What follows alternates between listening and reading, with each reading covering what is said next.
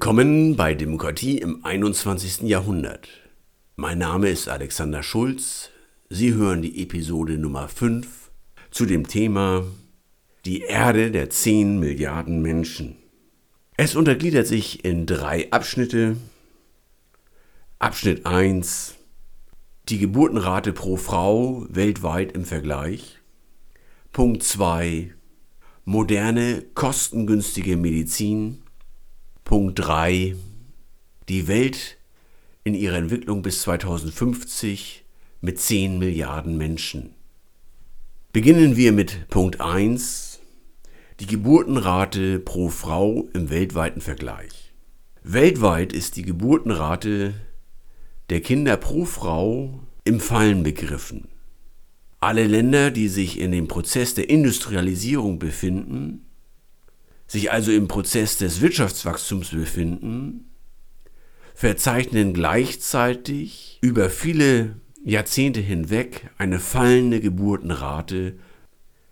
Am weitesten fortgeschritten ist dieser Prozess in den westlichen Industrieländern, zum Beispiel in Deutschland, Japan und Italien, wo Frauen im Schnitt nur noch 1,4 Kinder haben.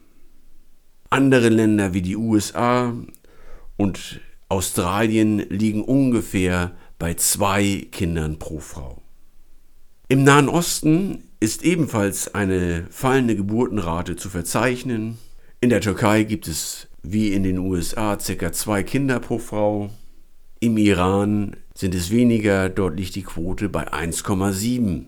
Gehen wir weiter in den Süden, in Saudi-Arabien liegt die Rate bei unter drei Kindern pro Frau, in Ägypten leicht drüber. Die Region, die am wenigsten industrialisiert ist auf dieser Welt, nämlich in der Südsahara, zentrales Afrika, diese Region verfügt über die größte und höchste Geburtenrate pro Frau.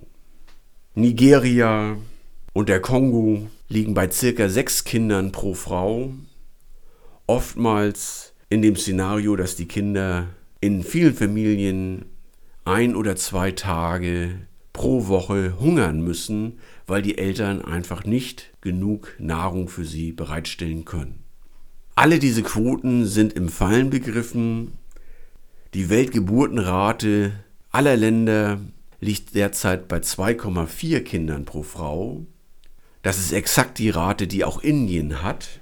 2,4 Kinder pro Frau, das hört sich nicht sehr groß und hoch an als Zahl. Es wäre allerdings deutlich besser für die Welt, für ein geringeres Wachstum der Bevölkerung der Welt, wenn es eine Geburtenrate pro Frau weltweit gäbe bei weniger als zwei Kindern. Warum ist das so? Da kommen wir schon zu Punkt 2. Punkt 2 die moderne kostengünstige Medizin. Die moderne kostengünstige Medizin ist in der Lage, die Kindersterblichkeit in armen Ländern sehr gut zu bekämpfen. Warum ist das sehr kostengünstig? Weil zum einen ein Großteil der Erkrankungen bei Kleinkindern durch Impfungen im Vorwege vermieden werden können. Außerdem erkranken Kinder häufig an Infektionskrankheiten, die man sehr gut mit Antibiotika behandeln lassen kann. Chronische Erkrankungen oder teure Operationen im Krankenhaus sind im Kindesalter eher selten im Vergleich zu Erwachsenen oder Rentnern. Beides zusammen, Impfungen und Antibiotika, sind in der Regel relativ preiswert und auch in großen Massen herstellbar. Die Reduktion der Kindersterblichkeit geht sehr schnell in den wachsenden Entwicklungsländern einher mit der Reduktion der Todesfälle der erwachsenen Menschen im Alter zwischen 20 und 65 Jahren. Ursprünglich vor 1000 Jahren lebten die Menschen im Schnitt 35 Jahre. Heute dagegen können sie schnell 50, 60, 70 Jahre erreichen, weil es auch möglich ist, chronische Erkrankungen zu behandeln oder mit ihnen dauerhaft zu leben. Ein Beispiel ist Diabetes. In den westeuropäischen Staaten kann Diabetes relativ gut permanent behandelt werden. Das kostet über 30, 40, 50 Jahre eines Lebens viel Geld. Geld, das von den Krankenversicherern aufgewendet wird. In Afrika, insbesondere in der Südsahara, bedeutet Diabetes für die betroffenen Menschen häufig, dass sie daran sterben. Und zwar in sehr jungem Alter, denn sie können sich die Behandlung nicht leisten. Eine Krankenversicherung gibt es so noch nicht, einfach weil ihre Wirtschaft noch nicht stark genug ist und das Bruttoinlandsprodukt das noch nicht hergibt. Die moderne kostengünstige Medizin ermöglicht mit relativ wenig Aufwand ein starkes Bevölkerungswachstum, weil sie einsetzt und nicht parallel zu anderen Prozessen verläuft. Sie verläuft nicht parallel zur Verhütungsaufklärung, sie verläuft nicht parallel zu besserer Schulausbildung, sie läuft nicht parallel zu mehr Jobmöglichkeiten und sie verläuft auch nicht parallel zum Wirtschaftswachstum. Alle diese Faktoren hinken hinterher. Deswegen gibt es eine Reihenfolge, wie sich Entwicklungsländer mit der modernen Medizin entwickeln. Zuerst setzt die positive Wirkung guter, kostengünstiger Medizin ein. Dann kommt es zum Bevölkerungswachstum, häufig zu einer Vervierfachung der Bevölkerung in nur 50 Jahren. Im dritten Schritt kommt es dann zu einer Stagnation der Bevölkerung und im vierten Schritt zu einer Reduktion der Bevölkerung nach vielen Jahrzehnten. Doch wir können nicht darauf vertrauen, dass dieser Prozess, den wir schon häufig in Europa, in Nord- und Südamerika und auch in Asien beobachtet haben, dass dieser Prozess auch in Zukunft so funktioniert. Seit 160 Jahren gibt es einen Zuwachs an Lebensjahren, je älter die Bevölkerung wird, durch den medizinischen Fortschritt. Das heißt, wenn ein Mensch ein Jahr weiter lebt, erhält er am Lebensende drei Monate dazu. Wenn ein Mensch vier Jahre lebt, erhält er also ein ganzes volles Lebensjahr dazu im Durchschnitt. Dieser Prozess steht prinzipiell der gesamten Menschheit zur Verfügung und es könnte sein, dass dieser Prozess sich erheblich beschleunigt, beziehungsweise dass man pro Lebensjahr, das man lebt, nicht nur drei Monate dazu bekommt, sondern vielleicht ein halbes Jahr oder ein Jahr. Das würde dazu führen, dass man in großer körperlicher Fitness deutlich über 100 Jahre alt werden kann.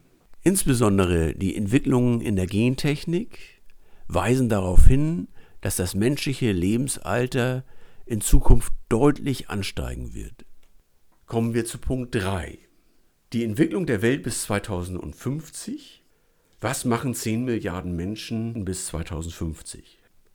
Der sehr hohe Bevölkerungsdruck, der durch den Zuwachs von zweieinhalb Milliarden Menschen bis 2050 entsteht, bedeutet automatisch einen sehr hohen Druck im Arbeitsmarkt der gesamten Menschheit. Wenn die Jobaussichten im eigenen Land nicht gut sein werden, dann wird es eine hohe Bereitschaft geben, das eigene Glück und die eigene berufliche Zukunft woanders zu suchen, einfach weil es normal ist, dass der Mensch das für sich Bestmöglichste aus seinem Leben machen möchte. Das hohe Potenzial an jungen Menschen, insbesondere an jungen Männern, birgt die Gefahr von Kriegen und Ideologie. Ein hohes Gewaltpotenzial könnte entstehen, wenn es zu viele Menschen gibt, die nicht genügend Chancen bekommen, ihr Leben zu entwickeln. Das bedeutet auch, dass es eine extreme Sensibilität der gesamten Menschheit in Wirtschaftskrisensituationen gibt. Das extreme Bevölkerungswachstum ist die Dynamik der Dynamiken in Afrika und Asien. Afrika und Asien entscheiden im 21. Jahrhundert über Krieg und Frieden.